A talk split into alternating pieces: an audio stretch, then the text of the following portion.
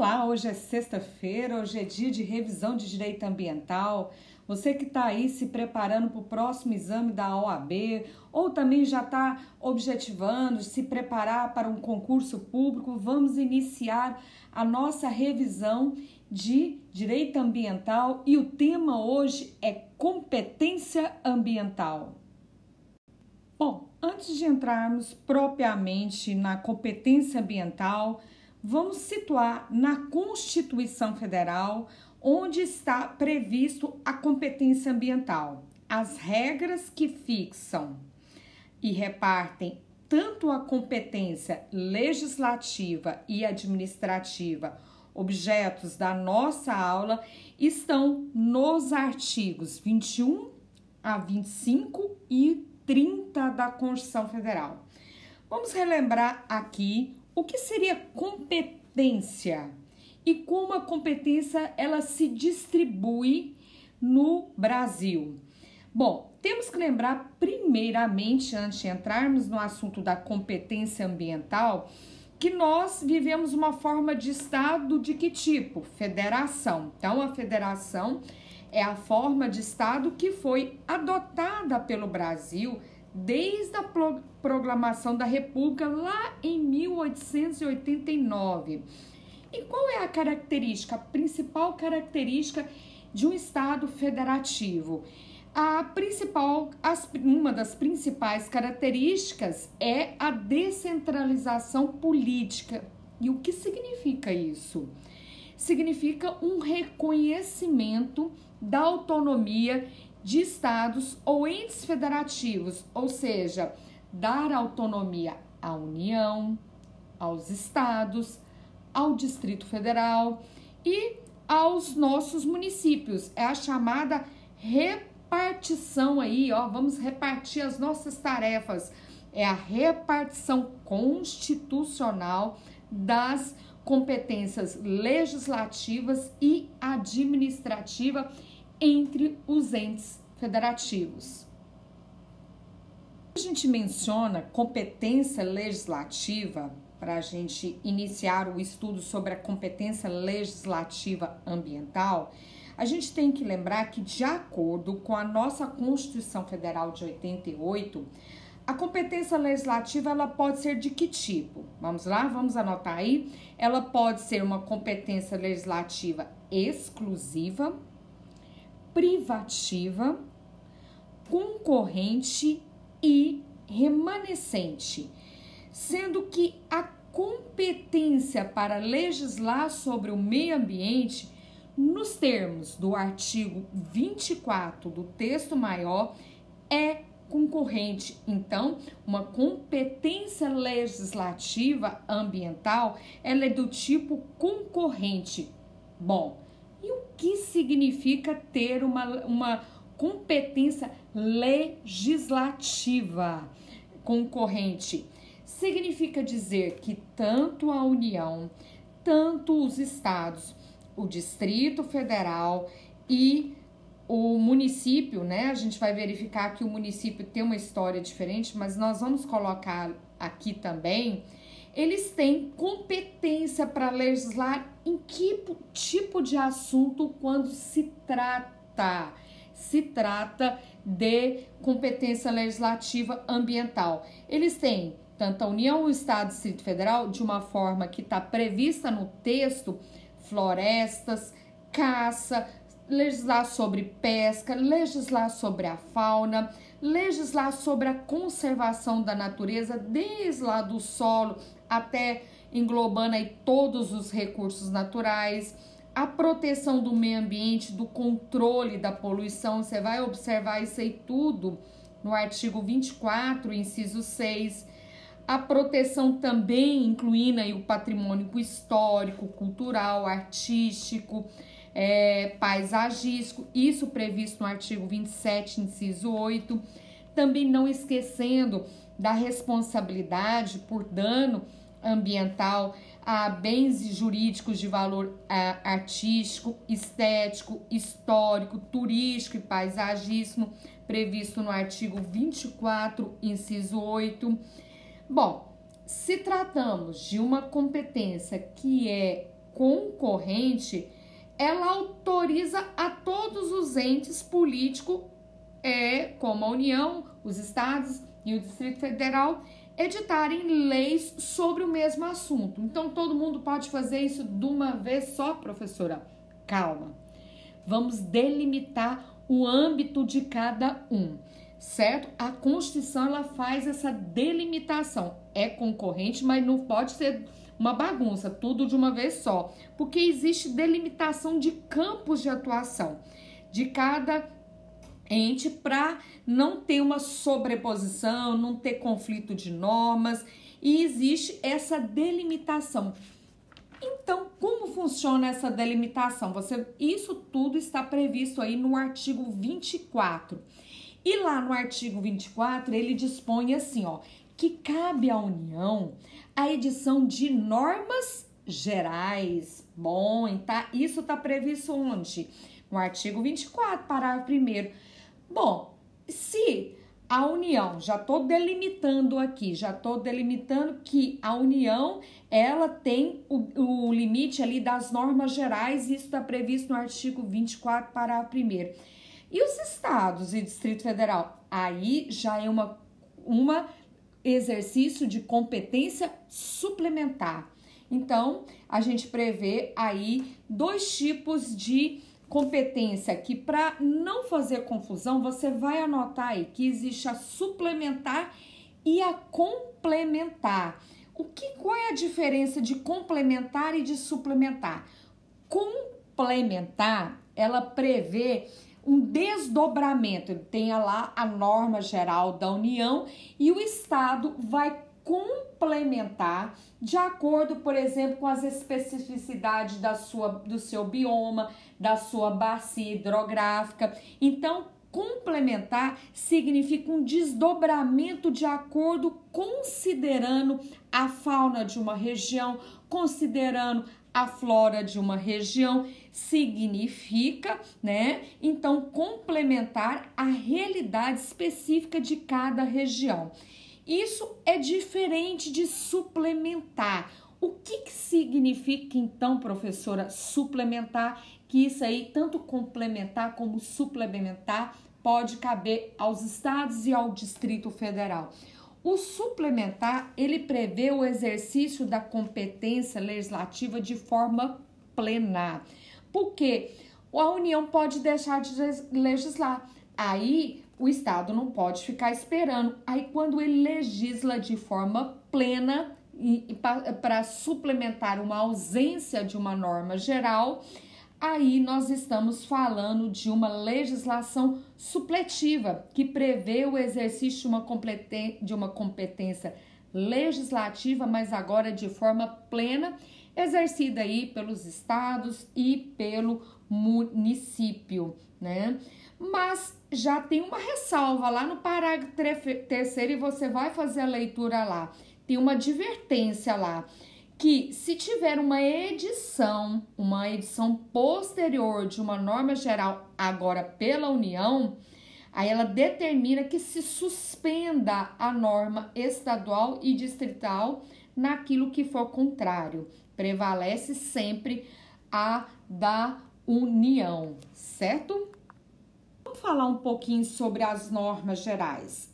Qual é a característica da norma geral, né? Ela deve vincular princípios, diretrizes, regras gerais que estabeleçam pelo menos patamares mínimos de proteção ambiental.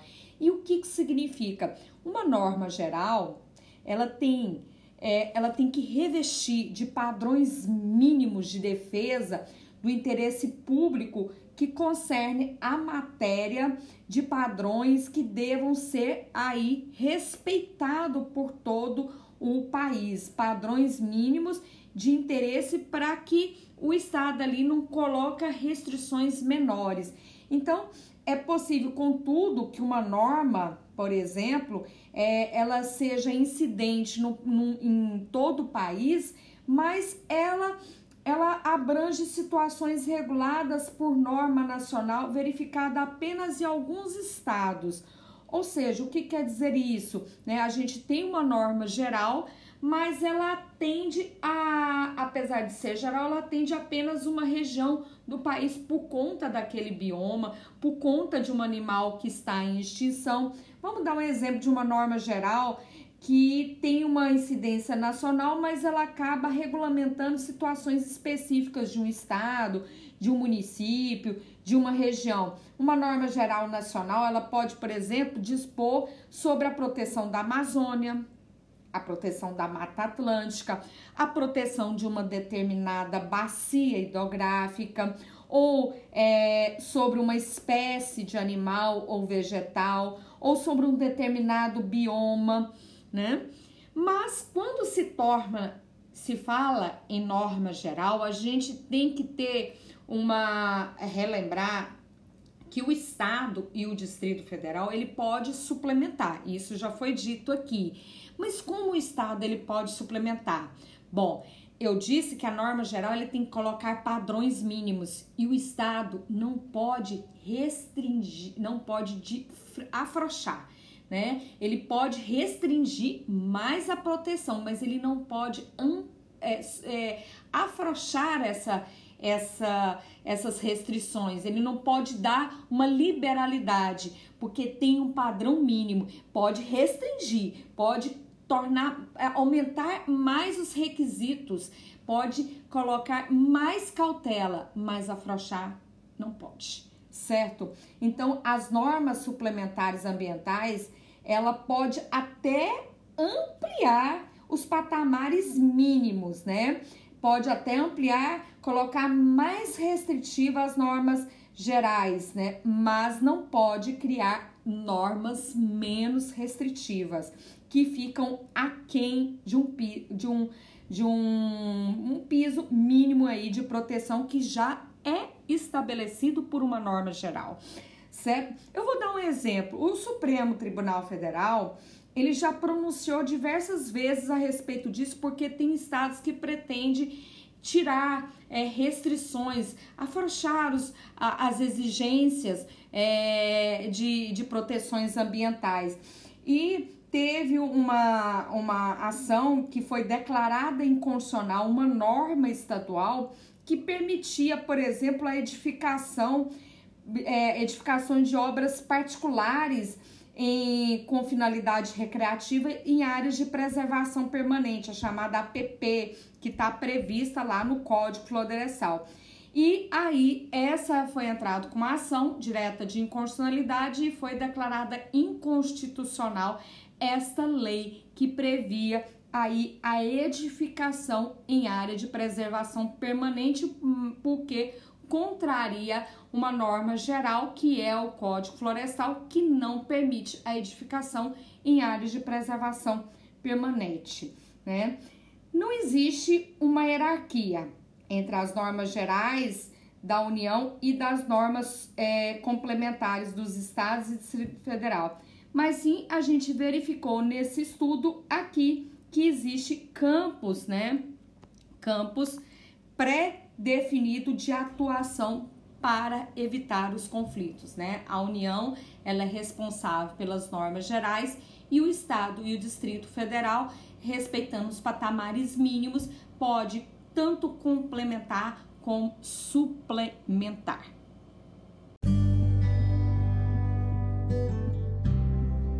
Bom, você deve estar tá perguntando aí com a leitura do artigo 24 e os municípios, professora, ele não tem competência para legislar sobre o meio ambiente?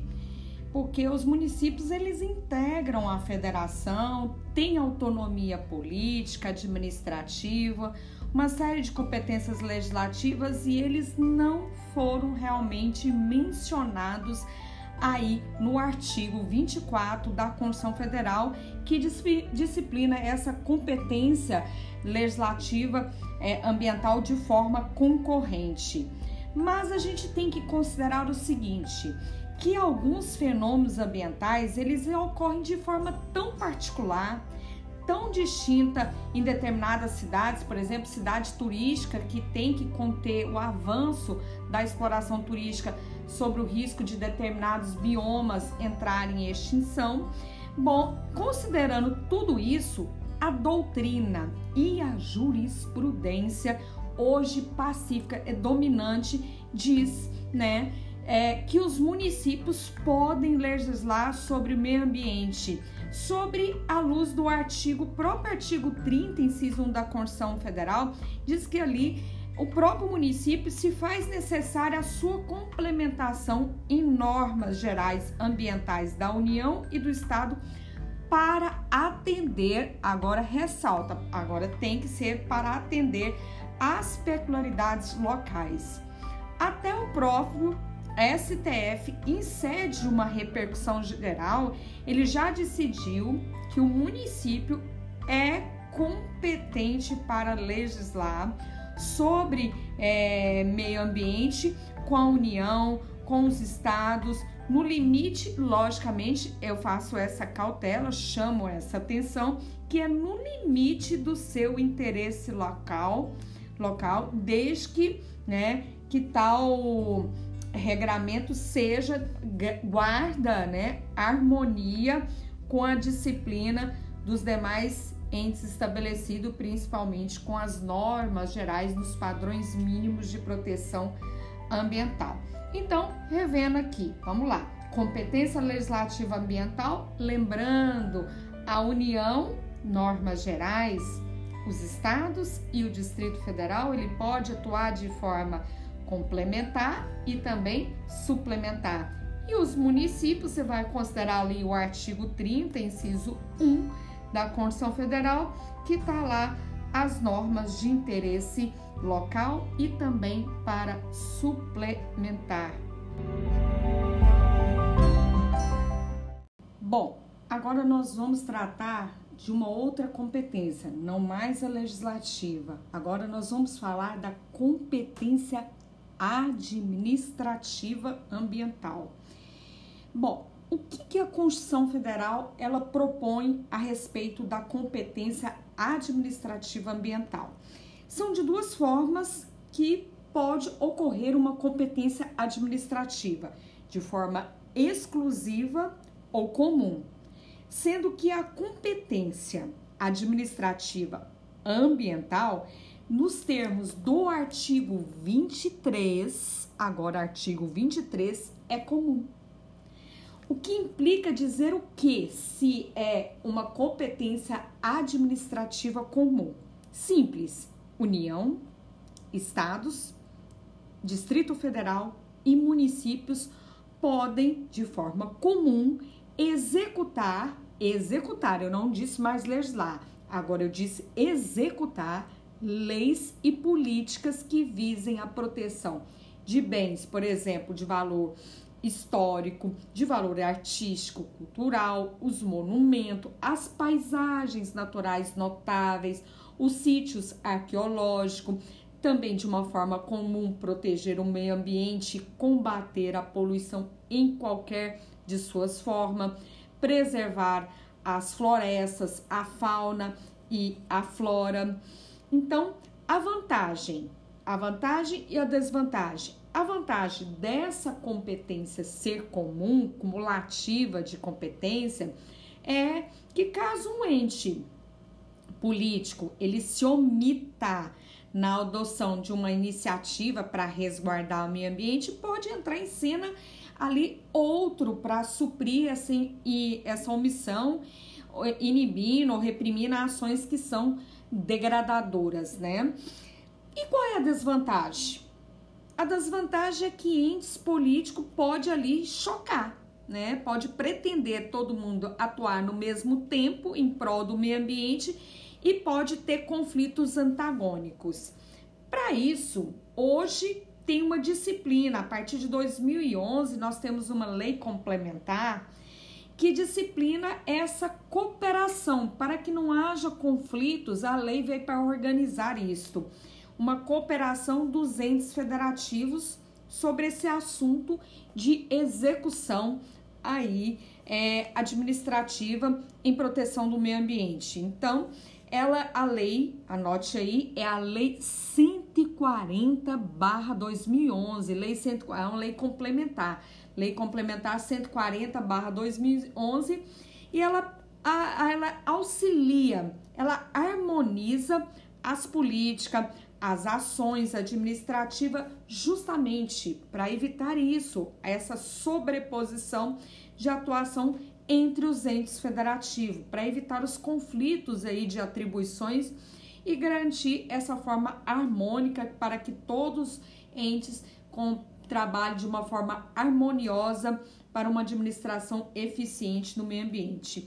E como funciona, professora? Ela faz uma lista, uma lista que separa as ações administrativas do que é da União. Você vai encontrar isso aí lá no artigo 7 da Lei 140/2011.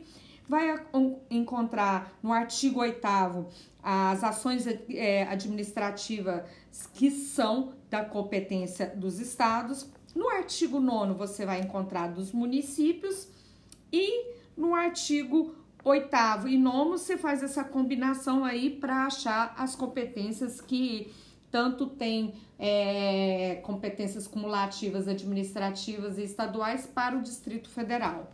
Então, ali nessa definição comum, né, ela estabelece campos de atuações e é isso que eu quero explicar para você agora. É, por exemplo, vamos explicar sobre uma perspectiva de campos de atuação. Vamos pegar numa primeira perspectiva de atividades que agora é, administrativamente só pode ser executada, que pode ser executada por todos os entes federativos. Que tipo de assunto que deve ser executada por todos os entes é, federativos, que eles atuam, pode atuar ao, todos ao mesmo tempo. Por exemplo, para promoção de estudo, para promoção de pesquisas direcionadas à proteção e à gestão ambiental, com a divulgação dos seus resultados. Por exemplo, pode todo mundo atuar ao mesmo tempo quando for para definir espaços territoriais que sejam deve ser protegido, os seus componentes, especialmente que deve ser protegido. Pode atuar todo mundo ao mesmo tempo, todos os entes da federação, quando for para a promoção da educação ambiental, é, considerando todos os níveis de ensino, quando for para trabalhar a conscientização pública para a proteção do meio ambiente. Numa outra perspectiva de, da execução, agora quando cabe apenas a um, né, a um único ente federativo, aí são assuntos mais complexos. Por exemplo, é, quando se tratar de uma introdução no país de espécies exóticas da, flau, da, da fauna e flora que possam ser potencialmente invasoras e, e e interferir no controle, no controle ambiental. É, matérias quando se trata do controle ambiental, por exemplo, do transporte marítimo, do transporte interestadual fluvial e terrestre, é, de produtos perigosos, né?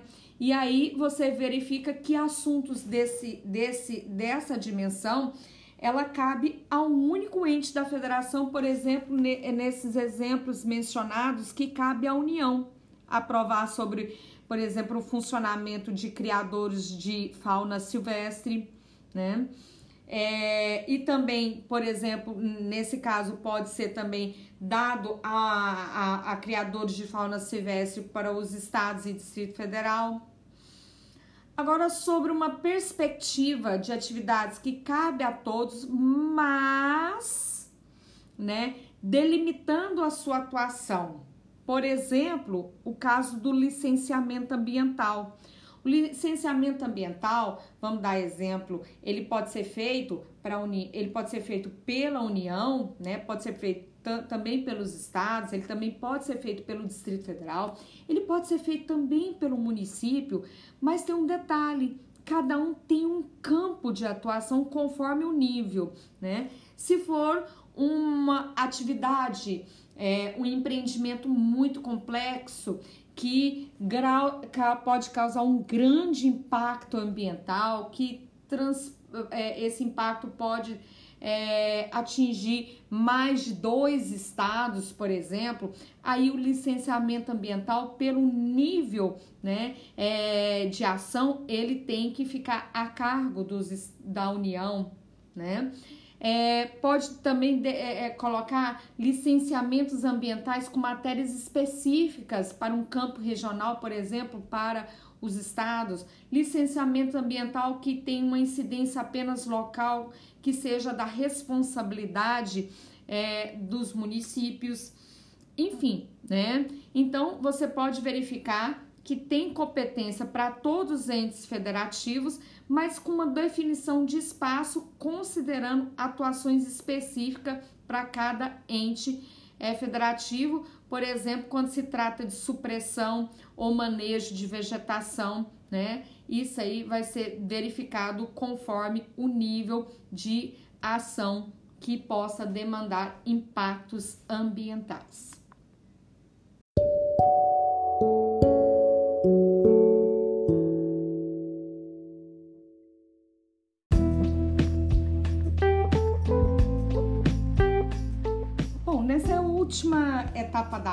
Nós vamos falar do Sistema Nacional do Meio Ambiente, o chamado SISNAMA.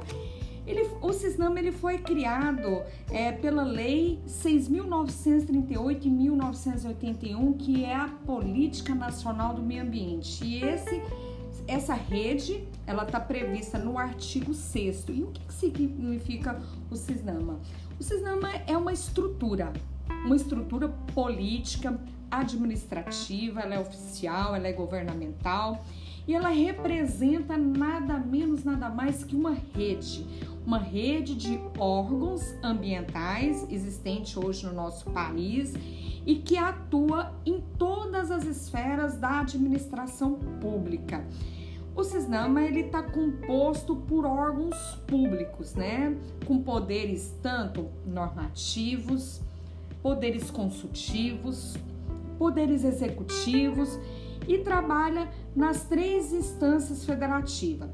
Todos eles com responsabilidade principal de proteger e melhorar a qualidade ambiental dentro das suas competências, dentro das suas atribuições. O órgão que está nessa rede, o órgão chamado órgão superior do CISNAMA, é o Conselho de Governo. E ele serve para quê, o Conselho de Governo? Ele tem uma função de assessorar o presidente da República para a formulação de uma política nacional, de diretrizes governamentais para o meio ambiente. Temos também o chamado CONAMA. Que é o CONAMA? O CONAMA é um importante órgão dentro desse sistema nacional que é um órgão consultivo e também deliberativo. Ele atua com a finalidade de assessorar, com a finalidade de estudar, com a finalidade de propor ao Conselho de Governo diretrizes políticas para o meio ambiente e recursos naturais. E ele, ó, uma importante função, ele delibera sobre normas e padrões. Isso aqui é importante, ele delibera sobre normas e padrões compatíveis ao meio ambiente, ou seja, o padrão de salinidade de uma água, de uma balneabilidade de uma água, é, a qualidade do ar atmosférico, a qualidade é, do solo, enfim, a qualidade de ruídos, o que polui o, o, em termos de ruído o meio ambiente, enfim, ele que delibera esses padrões, né, padrões de qualidade para a nossa sadia qualidade de vida. Temos também que é, componente desse sistema o Ministério do Meio Ambiente, hoje na frente da pasta, o ministro Ricardo Salles, né, que é também chamado de uma Secretaria de Meio Ambiente da Presidência da República. E o Ministério do Meio Ambiente, ele também tem esse objetivo de planejar, de coordenar, de supervisionar, de controlar a política nacional e as diretrizes governamentais. Bom, diante desses órgãos que são mais deliberativos, mais planejadores, né, definidores de padrões, eh, nós temos os órgãos executores, né? E quem são a nível nacional os órgãos executores. Você já deve ter ouvido falar do Instituto Brasileiro do Meio Ambiente e dos Recursos Naturais Renováveis. Ah, eu custava decorar esse nome todo quando estudava para concurso público. Instituto Brasileiro do Meio Ambiente e dos Recursos Naturais Renováveis, que é o chamado IBAMA. E hoje nós temos também o o Instituto Chico Mendes de Conservação da Biodiversidade, muito atuante nas unidades de conservação, que é chamado ICMBio, né? O ICMBio. E ambos, tanto o IBAMA como o ICMBio, têm a finalidade de executar a política e as diretrizes que foram colocadas para os demais órgãos aí de governo, as diretrizes governamentais que são fixadas para o meio ambiente.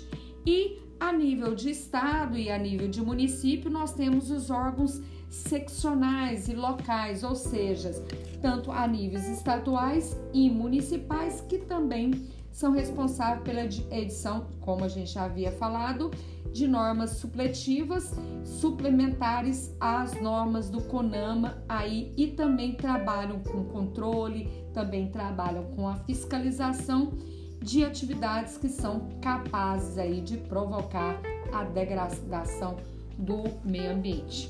Bom, tá aí o tema de hoje que nós trabalhamos a competência ambiental e eu deixo aqui meu beijo, meu abraço e na próxima sexta-feira o tema aí não perca para a gente continuar a nossa revisão aí que o próximo tema é licenciamento ambiental e estudos ambientais. Deixo meu beijo e o nosso próximo encontro na sexta-feira.